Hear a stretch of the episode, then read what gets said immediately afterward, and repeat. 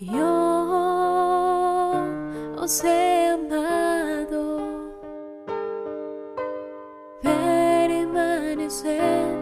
en mi amor. Alegre y bendecido día tengan todos ustedes. Les saluda el Padre José de Jesús Martínez Hernández, siervo misionero de la Santísima Trinidad. Les saludo desde nuestra misión en Iztapalapa, Ciudad de México. Ya estamos en el viernes de la quinta semana de Pascua. Dispongamos nuestro corazón para este momento de oración, en el nombre del Padre, del Hijo y del Espíritu Santo. Amén. Concédenos, Señor, conformar dignamente nuestra vida a los sacramentos pascuales, para que al celebrarlos llenos de alegría, nos protejan y nos salven con su fuerza perdurable. Por nuestro Señor Jesucristo, tu Hijo, que vive y reina contigo en unidad del Espíritu Santo, y es Dios, por los siglos de los siglos. Amén. El Evangelio del día está tomado del Santo Evangelio según San Juan capítulo 15, versículos del 12 al 17. En aquel tiempo, Jesús dijo a sus discípulos, Este es mi mandamiento, que se amen los unos a los otros como yo los he amado.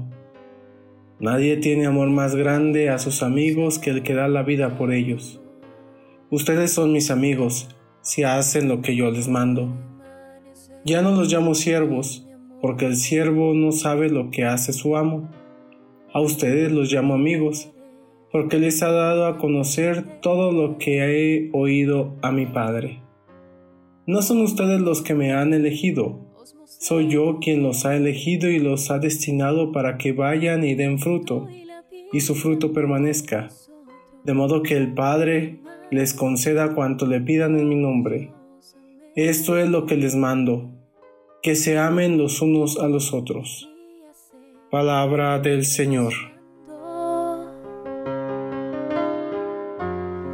os queréis corazón. El Espíritu Santo y nosotros hemos decidido no imponerles más cargas que las estrictamente necesarias.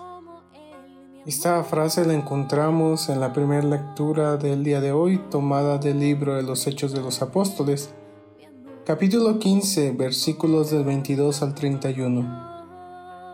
En esta lectura encontramos la resolución final al concilio de Jerusalén, el primer gran concilio de la iglesia, donde la naciente iglesia se reúne con el fin de dar solución a varios problemas que se van presentando, pero los más fuertes fueron la idea de algunos de que para poder ser cristianos se tenía que seguir primero al pie de la letra las costumbres judías. En nuestros días, dentro de la iglesia, no faltan grupos radicales, los cuales quieren imponer cargas muy pesadas para la vivencia de la fe católica. No obstante, nos debemos de preguntar, ¿en realidad esto viene del Espíritu Santo? o en muchas ocasiones esto puede ser prácticas muy buenas, sin embargo, probablemente no vengan del Espíritu Santo. Es interesante cómo contestan los apóstoles a esta situación. El Espíritu Santo y nosotros hemos decidido no imponerles más cargas que las estrictamente necesarias. La vivencia cristiana no se mide por el montón de prácticas que se siguen únicamente por tradición. La vivencia cristiana la vemos el día de hoy resumida en el Evangelio, en el cual el día de hoy Jesús nos dice, esto es lo que les mando, que se amen los unos a los otros. Así pues, el termómetro de nuestra vida cristiana no se mide debido a las muchas reglas que tengamos, sino que se mide en qué tanto amamos. Jesús en el contexto de la última cena dirige a sus discípulos este discurso, un testamento donde no les entrega cosas, sino les entrega en realidad lo más grande que puede dar, su amor, su ejemplo y sobre todo su disposición para amar y entregarse totalmente por la salvación de cada uno de nosotros. Así pues, si seguimos este mandamiento del amor de Jesús, podremos encontrar la alegría. De hecho, en la exhortación apostólica, la alegría del Evangelio del Papa Francisco, nos insiste muchas veces que con Jesucristo siempre nace y renace la alegría.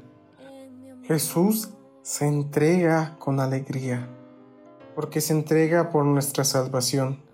Probablemente los cristianos de hoy nos arriesgamos y olvidamos de la excelencia de la alegría y preferimos nadar en el desánimo y en el resentimiento cuando nos tientan los momentos difíciles.